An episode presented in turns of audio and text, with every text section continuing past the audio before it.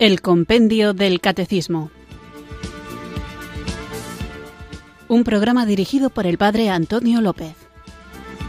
Muy buenas tardes, queridos oyentes de Radio María. Recibido un cariñoso saludo desde Irurzun, en Navarra, quienes sintonizáis una tarde más esta radio que cambia vidas, esta emisora de la Virgen, Radio María, para escuchar el programa El Compendio del Catecismo, nuestro espacio diario de formación de lunes a viernes, de 4 a 5 de la tarde, una hora antes si nos escuchas desde las Islas Canarias, donde vamos recorriendo, guiados por el compendio del catecismo, por este libro, las distintas preguntas y respuestas que tratan de iluminar las verdades de nuestra fe. Vuelvo a insistir una vez más porque cada vez me doy más cuenta de la importancia que tiene estar bien formados como católicos, bien formados como cristianos. ¿Por qué? Primero porque la doctrina que nosotros creemos, la creemos no porque nos la han impuesto, sino porque la amamos, así debería ser. Y el amor despierta el deseo de conocer. Así que el amor es lo que nos tiene que empujar amorosamente, suavemente e irresistiblemente a conocer mejor qué es aquello que la Iglesia enseña, cuáles son las verdades que nos salvan. Además, tenemos que conocer estas verdades no solo de una manera intelectual, sino de una manera vivencial. Tenemos que vivir las consecuencias que implican las verdades de nuestra fe en la relación con Dios, en el modo de entendernos a nosotros mismos y cuál es el sentido de la propia vida, en la manera de relacionarnos con los demás, y cuando digo los demás me refiero a las demás personas, pero también al entorno, a la sociedad, a la creación, a todo cuanto nos rodea. Entonces, conocer, vivir y cuando toca, que toca mucho, defender. Tenemos que defender la fe de la gente que la ataca muchas veces violentamente y necesitamos tener una respuesta pacífica, serena, caritativa y clara a este tipo de ataques a la doctrina de la Iglesia. A veces se ataca a la Iglesia por pura ignorancia, porque hay muchos prejuicios, porque hay personas que no saben verdaderamente qué es lo que la Iglesia enseña, y a veces se hace como una especie de parodia de la doctrina católica y por eso se rechaza. Bueno, pues nuestra tarea es ajustar esas desproporciones que a veces hay, esa caricatura, y hacer un auténtico retrato, no una caricatura, sino un retrato veraz de lo que la Iglesia enseña. También a veces es la indiferencia la que hace que la gente no se acerque al Evangelio y tenemos que predicar de tal manera, tenemos que vivir de tal manera que nadie pueda mantenerse indiferente ante la luz de Cristo. Y también hay que decirlo, a veces hay ataques dentro de la iglesia, dentro de la propia iglesia, o bien porque quieren hacer de ella una especie de roca inamovible y estéril y inerte e inerte, el inmovilismo, y el inmovilismo es fruto de una mala formación, o por el contrario, porque quieren hacer de ella una especie de líquido que va variando de un lado a otro, como las aguas de una charca revuelta, donde nada tiene un fundamento estable. Y muchas veces esa visión también es fruto de una mala formación. Así que para evitar el subjetivismo o las modas y para evitar el inmovilismo necesitamos estar bien formados, conscientes de que no somos solo nosotros los que tenemos esta tarea, sino que contamos con todo el conjunto de los miembros del cuerpo de Cristo, animados, movidos, vivificados por el don del Espíritu Santo. Así que, en actitud de oración, invoquémosle juntos.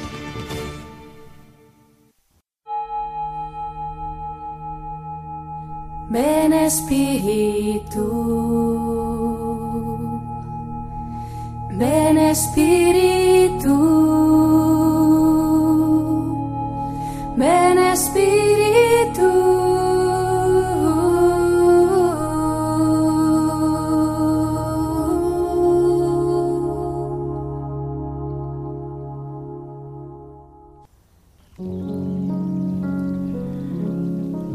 Espíritu Santo, actúa por todas partes y deja estelas de luz en la vida de la gente. Tú que no haces acepción de personas. No te interesa si somos negros o blancos, inteligentes o no, famosos o ignorados, fuertes o débiles. Solo te interesa habitar en nosotros y realizar tu obra. Por eso, no permitas que pensemos que tú, Espíritu Santo, estás solamente en algunos seres especiales, en los grandes sabios, en personas que saben expresarse o que hablan de una forma muy agradable, o en aquellos que han estudiado mucho y saben muchas cosas. Tú, Espíritu Santo, actúas en un ama de casa, en una catequista, en un trabajador. Actúas tanto en un misionero como en un monje, tanto en un niño como en un anciano. En todos logras dejar algo bueno y lo haces de mil maneras diferentes. Por eso, no dejes que te encasillemos. Actúa como quieres, cuando quieres y donde quieres. Y produce en nosotros actos de bondad, de generosidad y de entrega. Derrama algo bello también en los pecadores, más allá de nuestras miserias y debilidades. Abre nuestros ojos y amplía nuestra mente, para que no seamos negativos y podamos reconocer todas las pequeñas y grandes cosas que haces por todas partes. Ven, Espíritu Santo.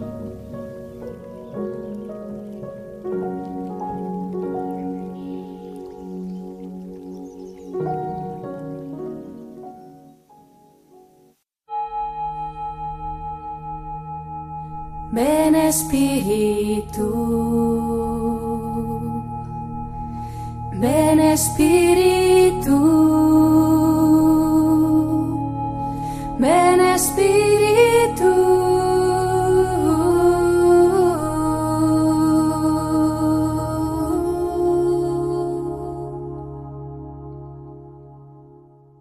Vamos allá con nuestro nuevo programa y os recuerdo que estamos hablando del capítulo primero del compendio del catecismo y de la segunda parte de este capítulo primero, donde estamos centrando nuestra atención en el artículo Creo en Jesucristo, Hijo único de Dios. Después de haber hablado en varios programas de los distintos misterios de la Virgen María, hablábamos en concreto de qué significa la palabra misterio. Y tras aclarar este concepto que es muy importante a la hora de entender todo lo que viene después, como misterio no es algo simplemente algo oculto, arcano y reservado a unos pocos, sino que el misterio es el plan salvífico de Dios que ciertamente puede resultarnos oscuro, pero es un plan salvífico, oscuro por exceso de luz. Sabéis que uno puede ver poco, o bien porque no hay luz, por oscuridad, o puede no ver porque hay demasiada luz. Hay un autor de quien alguna vez seguro que he hablado, porque le admiro mucho, que es José María Pemán, y tiene un conjunto de artículos recopilados en un libro que se llama A la luz del misterio, como una especie de paradoja. ¿Cómo puede ser luz si es misterio? Pues porque efectivamente, cuando hay un exceso de luz, tampoco vemos. Bueno, pues cuando hablamos del misterio como algo oculto, no lo hacemos porque sea oscuro, no hablamos de misterio porque sea oscuro o secreto, sino porque es demasiado luminoso y nuestros ojos, hablo metafóricamente, no están preparados para abarcar tanta claridad. Pero sin embargo, esa claridad es la que nos salva. Y en este sentido hablamos de la palabra misterio, como el plan salvador de Dios. Y veíamos en el programa anterior cómo este misterio de Jesús ha sido preparado históricamente, sobre todo en los relatos de la antigua alianza, y dedicábamos un ratito del programa, aunque podríamos hacerlo durante meses, a ver cómo figuras del Antiguo Testamento preparan, auguran, abren camino para el conocimiento, la aparición en nuestra carne mortal de Jesús, desde el principio del Génesis hasta Juan el Bautista, se va preparando el camino del Señor. Figuras, mencionábamos algunas, Abraham, Moisés, pero también no solo personas, sino, digamos, objetos, por ejemplo, el, el cordero inmolado, el maná bajado del cielo, el estandarte en forma de serpiente que Moisés mandó construir para sanar las heridas de los que eran mordidos por las serpientes venenosas, o sea, tanto personas como objetos, el arca de la alianza, el templo mismo, un montón de situaciones, un montón de, de acontecimientos, un montón de personas y cosas que preparan el camino al Señor. Y también en el mundo pagano hablábamos de cómo esta llegada de Jesucristo ha sido preparada históricamente por lo que, en palabras de San Justino, llamábamos las semillas del verbo, de tal manera que estas semillas que están esparcidas por todas las realidades que son verdaderas, auguran y preparan el gran acontecimiento de Jesucristo. Bueno, esto es lo que veíamos en el punto número 102, así que damos un pasito adelante y lo que trataremos hoy lo podéis encontrar en los puntos 525 al 530 y el 563 y 564 del Catecismo Mayor. Nosotros escuchamos ahora la pregunta número 103 del compendio del Catecismo.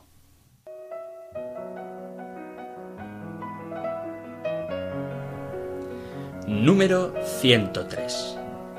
¿Qué nos enseña el Evangelio sobre los misterios del nacimiento y la infancia de Jesús? El nacimiento de Jesús, la gloria del cielo, se manifiesta en la debilidad de un niño. La circuncisión es signo de su pertenencia al pueblo hebreo y prefiguración de nuestro bautismo. La Epifanía es la manifestación del Rey Mesías de Israel a todos los pueblos. Durante la presentación en el templo, en Simeón y Ana, se concentra toda la expectación de Israel que viene al encuentro de su Salvador. La huida a Egipto y la matanza de los inocentes anuncian que toda la vida de Cristo estará bajo el signo de la persecución. Su retorno de Egipto recuerda el Éxodo y representa a Jesús como el nuevo Moisés. Él es el verdadero y definitivo liberador.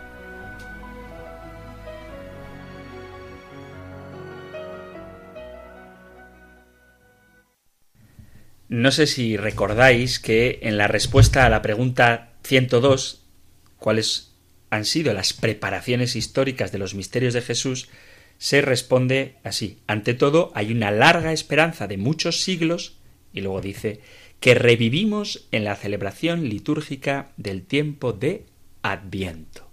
En el Adviento, dice el compendio del Catecismo, estamos reviviendo esas preparaciones históricas al misterio de Jesús. Bueno, pues si en el programa anterior estábamos en el Adviento, hoy, que estamos reflexionando sobre la pregunta 103 sobre los misterios del nacimiento y de la infancia de Jesús, vamos a vivir en el tiempo litúrgico de la Navidad.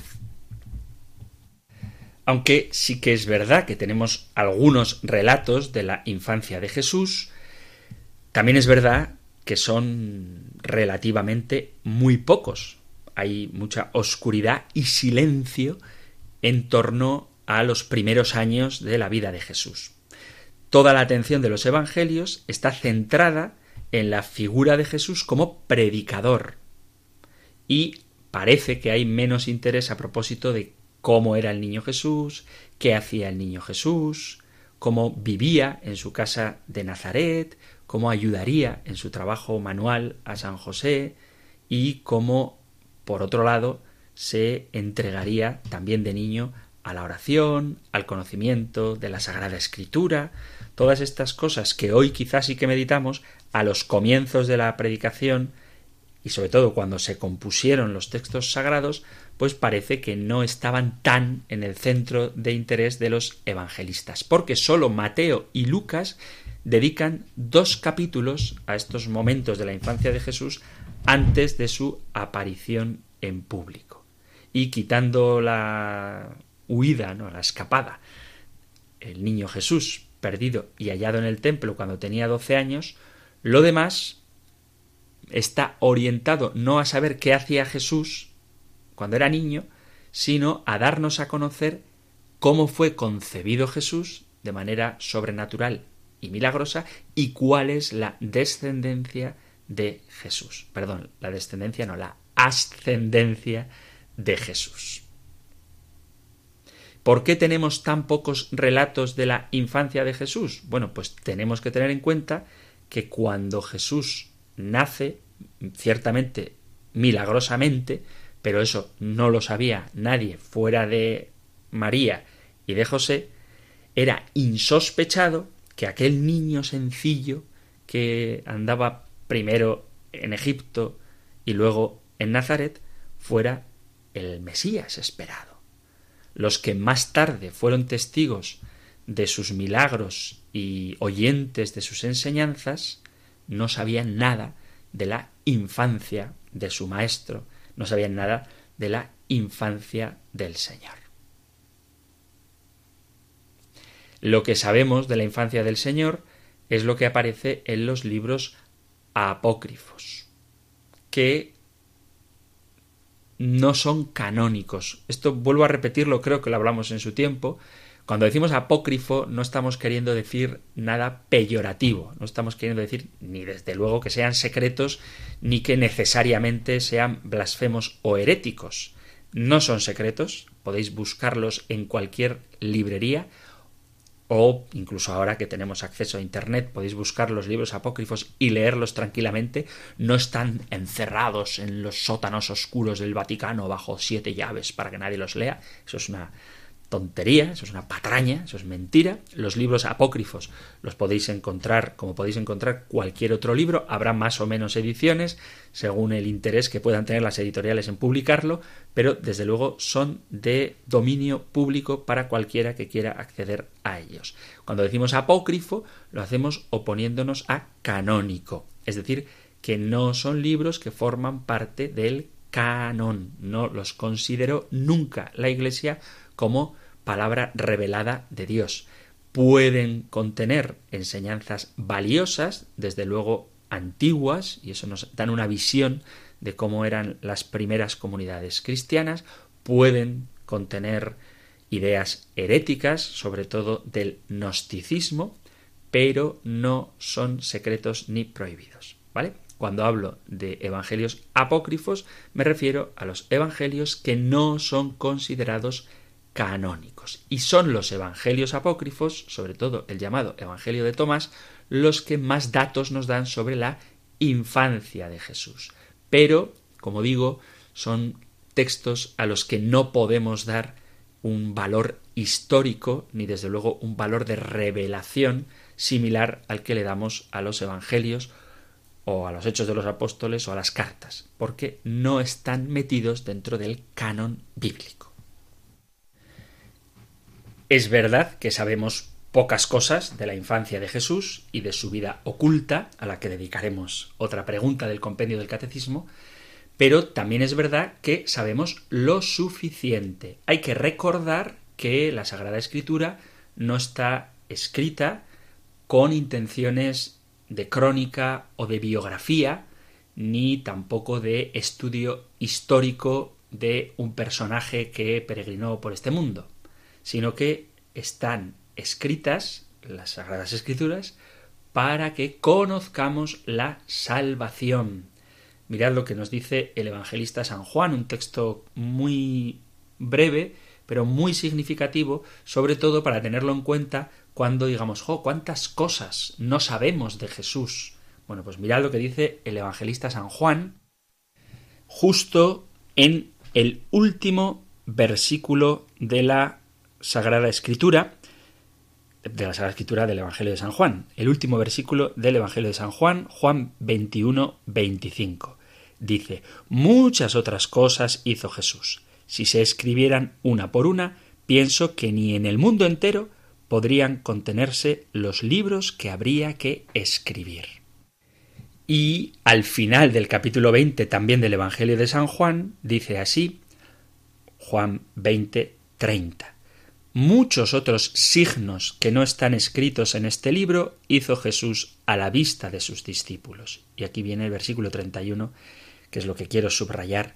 Estos se han escrito para que creáis que Jesús es el Mesías, el Hijo de Dios, y para que creyendo tengáis vida en su nombre. Así que la intención del autor sagrado, de toda la Sagrada Escritura, del Espíritu Santo, es que creamos que Jesús es el Mesías, el Hijo de Dios, y para que creyendo tengamos vida en su nombre. Y con los datos que tenemos recogidos por la Sagrada Escritura, hay más que suficiente para verificar que Jesús es el Mesías, el Hijo de Dios, y para vivir esa vida nueva en su nombre que tenemos si creemos en él.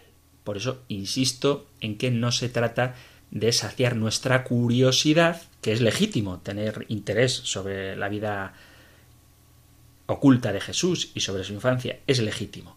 Pero lo que pretenden los autores sagrados es darnos a conocer quién es Jesús para que creyendo en él tengamos vida en su nombre.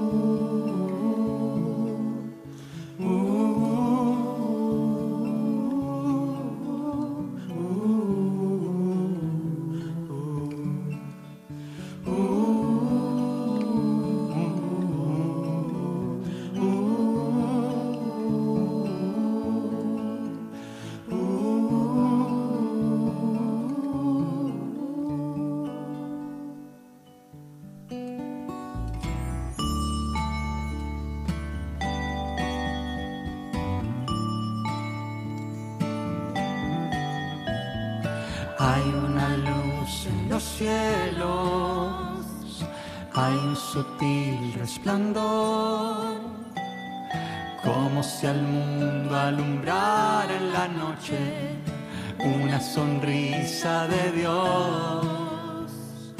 Hay una luz en los cielos, hay un lucero de paz, hay una estrella que brilla dichosa, como queriendo anunciar, nacido el rey, ya ha nacido el rey, ya ha nacido el rey en Belén, ya ha nacido el rey, ya ha nacido el rey, ya ha nacido el rey en Belén.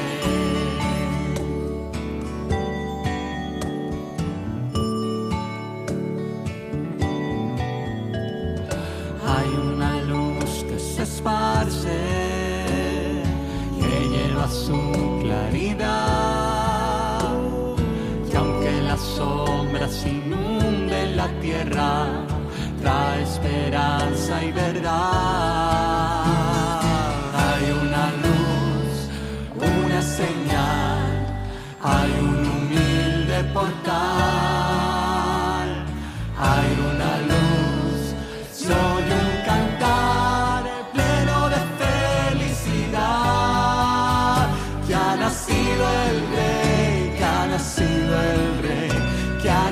Israel.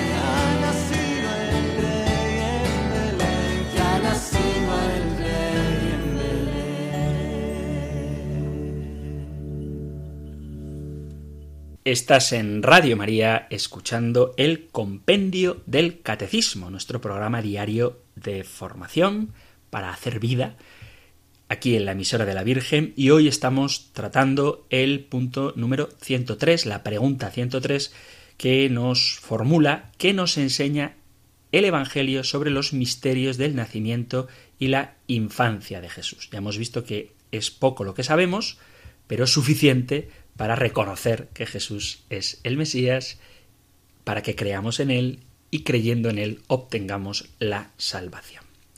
El compendio nos habla de seis momentos de la vida de Jesús, su nacimiento, su circuncisión, su epifanía, la presentación de Jesús en el templo, la huida a Egipto y el retorno de Egipto. Así que vamos a ver, aunque sea brevemente, qué nos dicen, qué nos enseñan a propósito del misterio de Jesús estos episodios de la infancia. La Navidad, el nacimiento de Jesús, nos introduce en el gran misterio de la encarnación. La Navidad no es simplemente un aniversario del nacimiento de Jesús. Se suele hablar del cumpleaños de Jesús, y es correcto, pero no es simplemente la celebración del cumpleaños de Jesús. Es esto, pero es algo mucho más grande, porque significa celebrar un misterio que ha marcado y sigue marcando la historia del hombre. Dios mismo, como dice el prólogo del Evangelio de San Juan, quizá el versículo más importante de la Biblia, Juan 1.14, Dios mismo viene a, habitar entre nosotros, se hace uno de nosotros. Es un misterio, acordaos del significado de misterio, es el plan salvífico de Dios, o sea, es el plan salvífico de Dios, un misterio que afecta a nuestra fe y a nuestra existencia. ¿Cómo puedo vivir yo? Podemos preguntarnos un acontecimiento que ocurrió hace más de dos mil años. ¿Cómo puedo participar con fruto del nacimiento del Hijo de Dios? Pues como solemos recitar, sobre todo en el tiempo de Navidad, hoy nos ha nacido el Salvador. Y este adverbio de tiempo, el hoy, se refiere al acontecimiento del nacimiento de Jesús y a la salvación que la encarnación del Hijo de Dios viene a traer. El efecto de este acontecimiento perdura a pesar del paso de los años y de los siglos.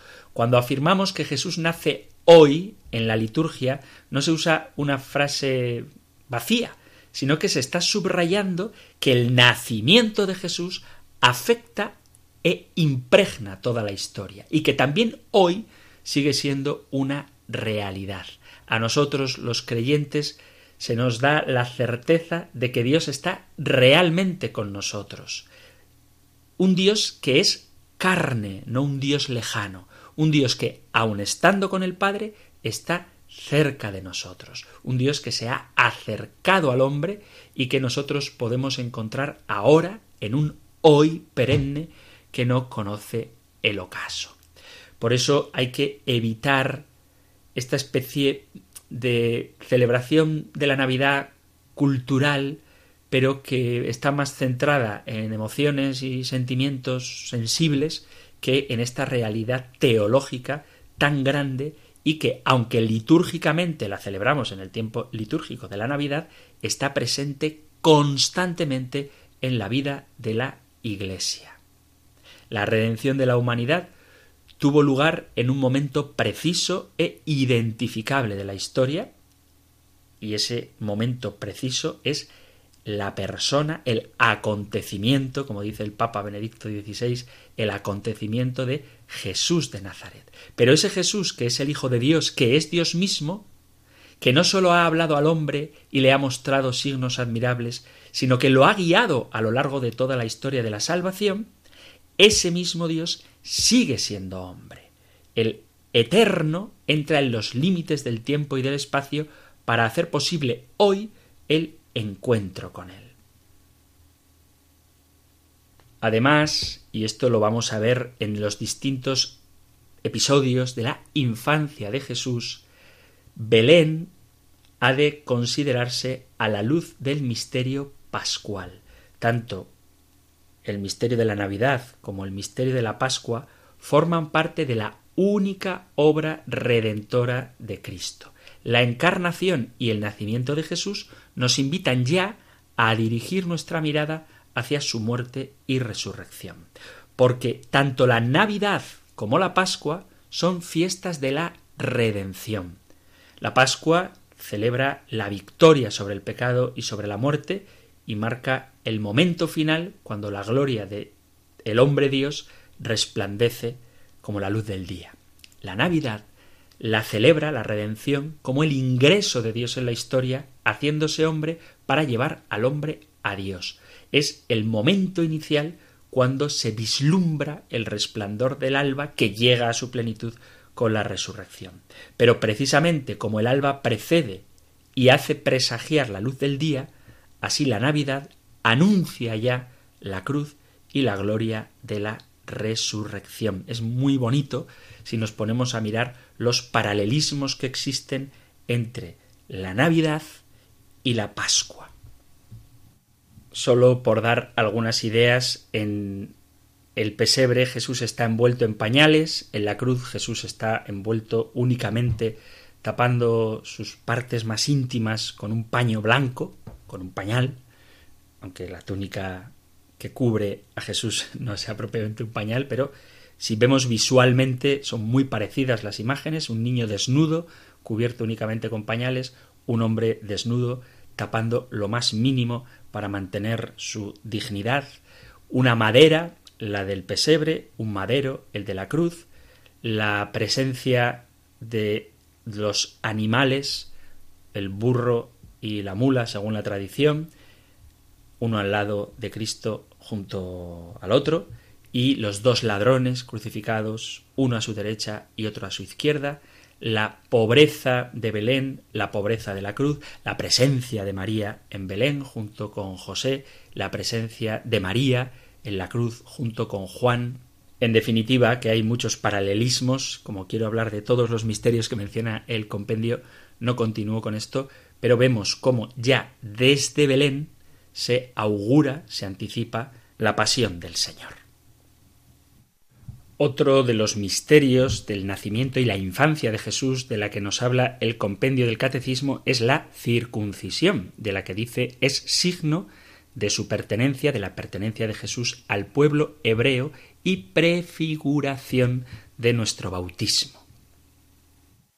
Dice el evangelista Lucas en el capítulo 2 Versículo 21. Cuando se cumplieron los ocho días para circuncidar al niño, le pusieron por nombre Jesús, como lo había llamado el ángel antes de su concepción. Así que a los ocho días de su nacimiento, el niño Jesús fue circuncidado.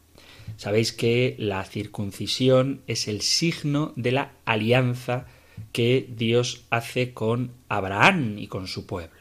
Esto lo encontramos en el capítulo 17 del libro del Génesis. Leo a partir del versículo 9. Génesis 17, 9 en adelante dice, El Señor añadió a Abraham, por tu parte guarda mi alianza, tú y tus descendientes en sucesivas generaciones. Esta es la señal que habréis de guardar, una alianza entre yo y vosotros y tus descendientes. Sea circuncidado todo varón entre vosotros os circuncidaréis la carne del prepucio, y esa será la señal de mi alianza con vosotros. A los ocho días de nacer serán circuncidados todos los varones de cada generación, los nacidos en casa y los comprados con dinero a extranjeros que no sean de vuestra raza. deberán ser circuncidados los nacidos en casa y los comprados con dinero. Así llevaréis en la carne mi alianza como alianza perpetua. Todo varón incircunciso que no haya circuncidado la carne de su prepucio será extirpado de mi pueblo por haber quebrantado mi alianza. Esta alianza que permanece para los judíos todavía hasta hoy, queda sellada, marcada visiblemente en la propia carne por medio de la circuncisión. La pregunta que nos podemos hacer es por qué Jesús, que es el fundador de la nueva alianza, se somete a una práctica que forma parte de la antigua alianza. Y en el famoso texto que ha salido varias veces refiriéndonos a María, de Gálatas 4 a partir del versículo 4, dice, cuando se cumplió el tiempo, Dios envió a su Hijo nacido de una mujer, nacido bajo la ley, para rescatar a los que estaban sometidos a la ley y hacernos hijos adoptivos. Como sois hijos, Dios envió a nuestros corazones el espíritu de su Hijo que clama Abba Padre. Así que ya no eres esclavo, sino hijo, y si eres hijo, eres también heredero por voluntad de Dios. Jesús fue un judío y se hizo verdaderamente judío, lo mismo que se hizo verdaderamente hombre, para renovar aquello que era antiguo y conducirnos a la nueva alianza en su sangre. Por esta razón, la circuncisión ya no es un signo de la alianza que tenemos con Dios, sino que la circuncisión de Jesús expresa cómo Cristo verdaderamente se hace judío para tocando el judaísmo, esa frase que viene también en teología que es todo lo que asumió lo redimió. Bueno, pues Jesucristo redime, sana, renueva la circuncisión y además este acto es el primer derramamiento de la sangre del bebé Jesús por medio de la cual va a redimir al mundo. Dice también San Pablo a los Gálatas, capítulo 5, leo desde el versículo 2. Dice, mirad, yo Pablo os digo que si os circuncidáis, Cristo no os servirá de nada. Y vuelvo a declarar que todo aquel que se circuncida está obligado a observar la ley. Los que pretendéis ser justificados en el ámbito de la ley, habéis roto con Cristo, habéis salido del ámbito de la gracia pues nosotros mantenemos la esperanza de la justicia por el Espíritu y desde la fe, porque en Cristo nada valen la circuncisión o la incircuncisión, sino la fe que actúa por el amor. O sea, Jesucristo se, se circuncida porque Él forma parte del pueblo de Israel, pero en Cristo es una parte esencial de su misión para redimirnos y de hecho, vuelvo a repetir que este acto de la circuncisión de Jesús es el augurio, es el anticipo del sacrificio de Cristo en la cruz. Ambos acontecimientos están vinculados y nos ayudan a ver la imagen completa de la acción salvadora de Jesús en la tierra. ¿Por qué Jesús se circuncida? Pues como dice el mismo en el libro del Apocalipsis, capítulo 21, versículo 5, yo hago nuevas todas las cosas. Por eso, como dice el propio compendio, pertenece al pueblo hebreo y prefigura, anticipa nuestro bautismo, por medio del cual recibimos el Espíritu, vuelvo a Galatas 4, que nos hace gritar Abba. Otro de los misterios que menciona el compendio del catecismo a propósito del nacimiento y la infancia de Jesús es la Epifanía, donde Jesús se manifiesta como el rey Mesías de Israel a todos los pueblos. Esa presencia en adoración ante el niño Jesús que está en brazos de su madre, donde hay tres reyes magos, según la tradición, a quienes llamamos Melchor, Gaspar y Baltasar. He aquí una prueba de lo que decía antes de que los evangelios apócrifos no son secretos, porque estos nombres no aparecen en las Sagradas Escrituras, pero sí están en los evangelios apócrifos y han entrado a formar parte de la tradición católica con toda naturalidad. Y donde sí aparecen estos nombres es en el ya mencionado antes Evangelio apócrifo de Tomás. Pero veis que es una cosa muy natural asumir algunos elementos de los textos apócrifos, o sea que no son ni secretos, ni prohibidos, ni nada de eso.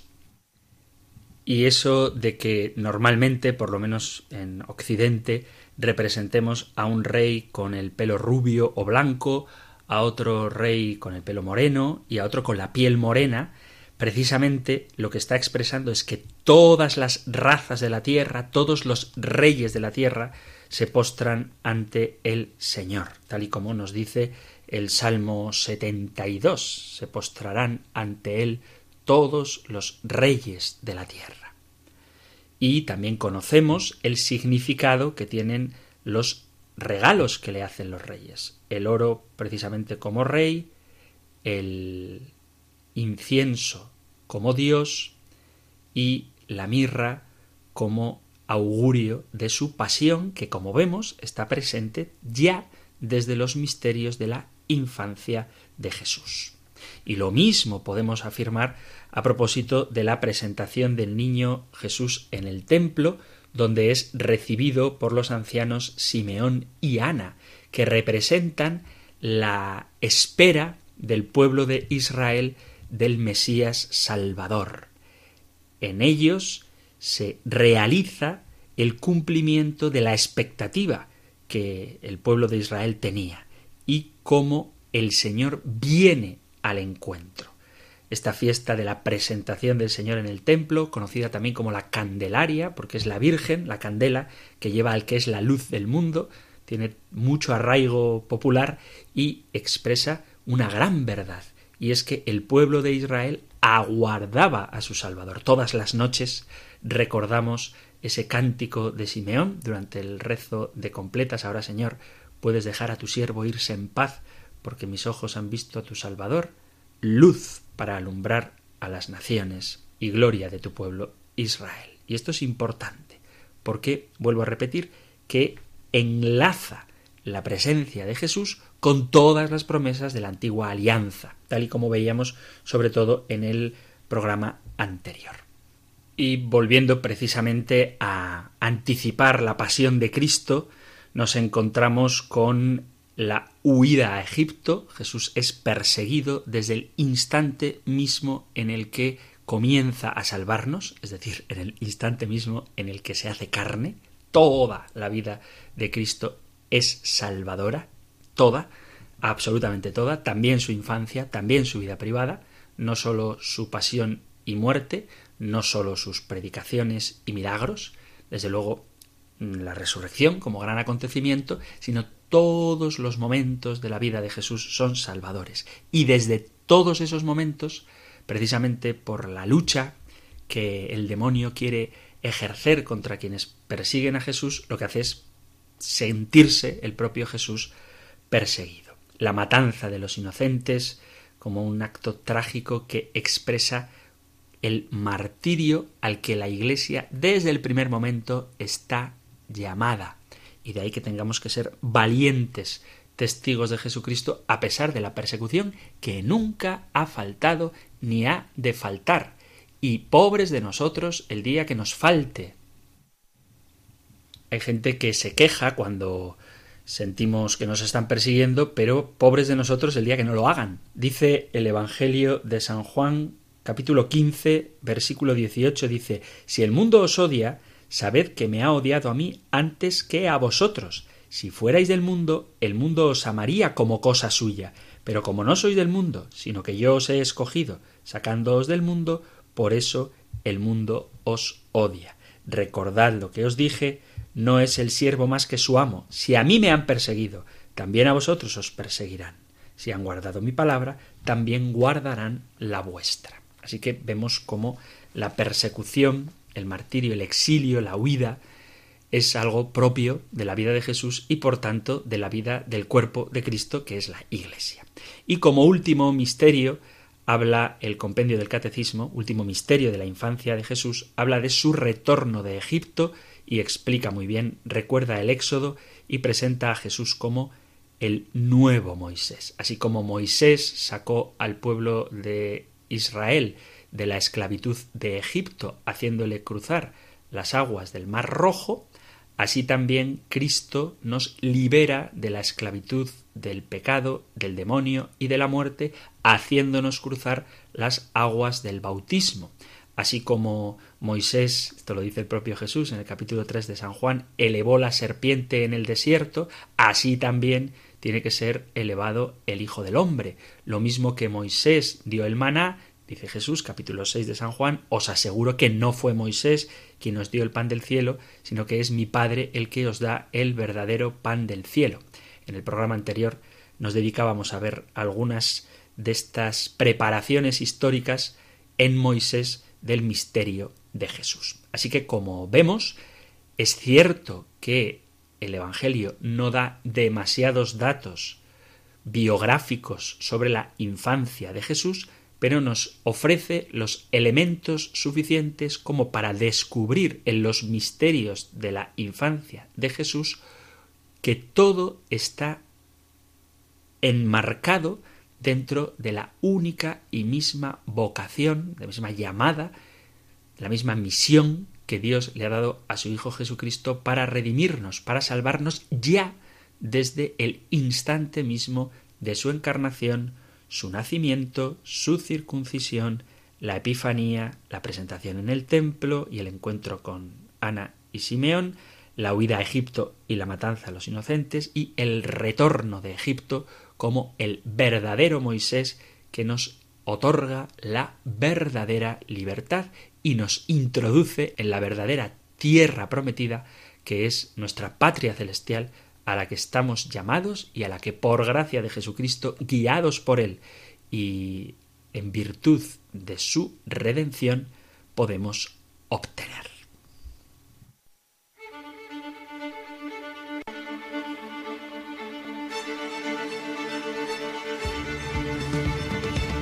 Queridos amigos, queridos oyentes de este espacio de El Compendio del Catecismo, llega el momento de daros voz para que podáis participar directamente del programa. Podéis hacerlo entrando en directo si llamáis al 91005 9419 91005 9419 para, como digo, entrar en directo y charlar breve y concisamente sobre los temas que queráis. Si tienen que ver con lo que estamos tratando estos días, pues mucho mejor. Más que nada por mantener un contexto, pero sabéis que la única norma que hay a la hora de participar en el programa es no faltar a la caridad. Así que fuera de eso podéis preguntar lo que queráis, discrepar, dar testimonio, cualquier cosa que os parezca oportuna, llamando al 91 005 94 19. Si lo preferís, podéis dejar también un mensaje o bien un audio o un texto escrito en el número de WhatsApp 668-594-383.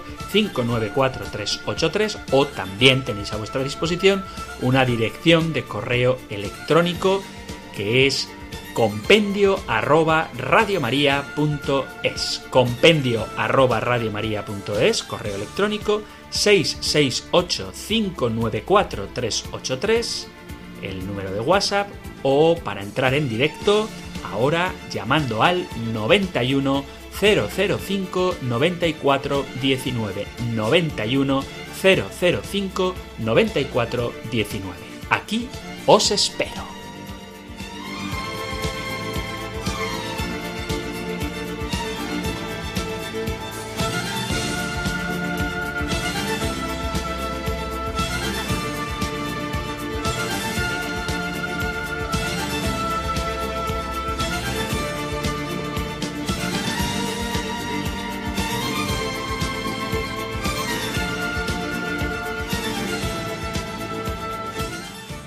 Queridos amigos, queridos oyentes de este espacio de El Compendio del Catecismo, aquí en Radio María ya tenéis abierto para recibir vuestras llamadas el número de teléfono 91005 9419 91005 9419. Si queréis también podéis enviar vuestros mensajes de WhatsApp al 668 594 383 o escribir a compendio arroba radiomaria.es.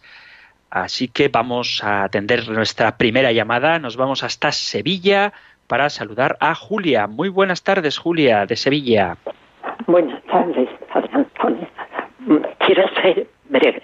Pero que yo pienso siempre que, poco se ha hablado de, los pastores que fueron a adorar al niño son los verdaderos apóstoles, los primeros apóstoles, porque mm, se volvieron dando gracias a Dios, alabándolo y contando lo que le habían dicho, lo, lo que habían visto y oído. Y sin embargo de esos, de esos pastores, pues no se habla nunca nada, o muy poco. Y después también los, los reyes magos tampoco están en, un misterio gozoso. Yo, cuando reza Rosario, pues me permito hablar de ese misterio. Adoración de los pastores, la, la, el nacimiento de nuestro Señor y adoración de los Reyes Magos, las tres cosas. Muy bien. Pues es muy bonito, hombre. Yo no sé si estoy de acuerdo contigo, querida Julia, que se hable poco de los pastores. A mí me parece que los pastores, sobre todo en el tiempo de Navidad, tanto la piedad popular como los villancicos, pues se centran muchísimo en la figura de los pastores y también en la de los reyes magos, ciertamente. Pero tienes toda la razón en que dan testimonio y son, como todos los que han descubierto a Cristo, incapaces de guardarse la alegría de la buena noticia de que ya tenemos con nosotros al Salvador. Así que si a ti te ayuda meditar sobre los pastores y los reyes, pues me parece fenomenal. Bendito sea el Señor y que, bueno, pues que sigas meditando y aprendiendo de ellos su prontitud a la hora de ir a adorar al Señor, su generosidad y sobre todo ese valor apostólico, ese querer dar testimonio que acabas de mencionar. Muchas gracias Julia por tu llamada y nos vamos ahora a Guadalajara para saludar a Piedad. Buenas tardes, Piedad. Buenas tardes, que Dios bendiga a todos. Qué felicidad que, que, pueda que pueda hablar para todos, que somos muchos, somos muchos los hermanos que creemos en nuestro Señor Jesucristo. Estoy muy emocionada porque yo el día 23 de agosto Dios me, me sanó, yo ya me estaba muriendo, yo no podía hablar, no podía tragar agua, no podía mover mis manos, mis piernas, mi cuerpo. Y, y bueno, el sacerdote que vino, eh, pues, eh, pues usted como padre va a saber quién es, porque me, pues ya verá, siempre nos deja siempre nos deja pruebas muy importantes, porque me dice, a ver, ¿qué me tienes que contar? Porque yo decía, Dios mío, no, que yo no, en, mis pensamientos, porque yo ya no hablaba, y yo decía, Dios mío, que he pecado mucho, que yo no quiero irme sin tus sacramentos. Y entonces tanto llorar y tanto pedirle, porque fue el 23 de agosto, yo no encontraba ningún sacerdote que viniera, pues dice, a ver, ¿qué me tienes que contar? Y, y me salieron las palabras, que yo creo mucho en mi Señor Jesucristo y, y, lo amo mucho y, he pecado mucho y necesito pedirle perdón, necesito el perdón de mi Jesús, así.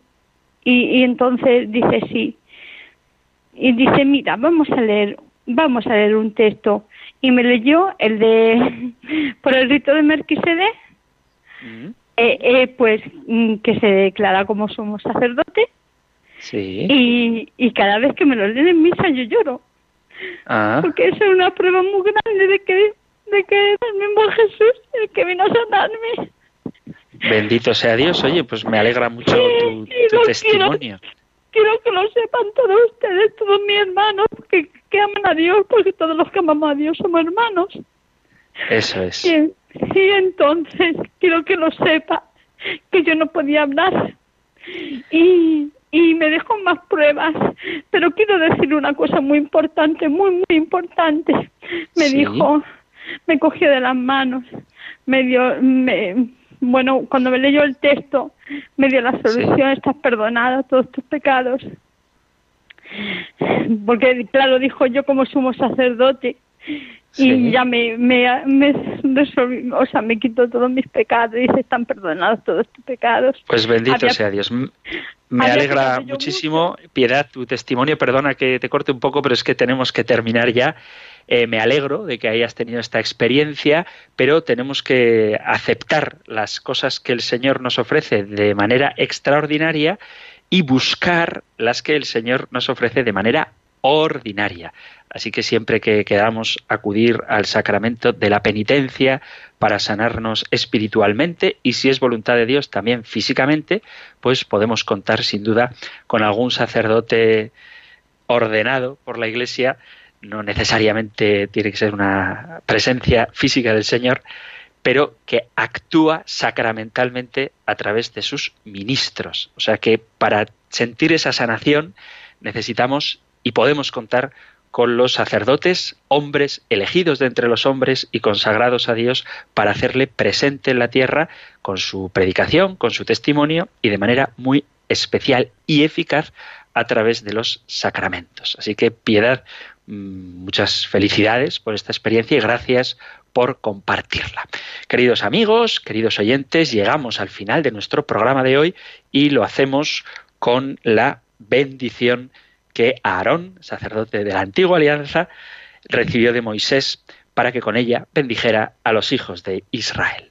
El Señor te bendiga y te proteja, el Señor ilumine su rostro sobre ti y te conceda su favor, el Señor te muestre su rostro y te conceda la paz. Muchísimas gracias por estar ahí, gracias por escuchar este programa y si queréis volveremos a encontrarnos en una próxima edición del Compendio del Catecismo. Un fuerte abrazo.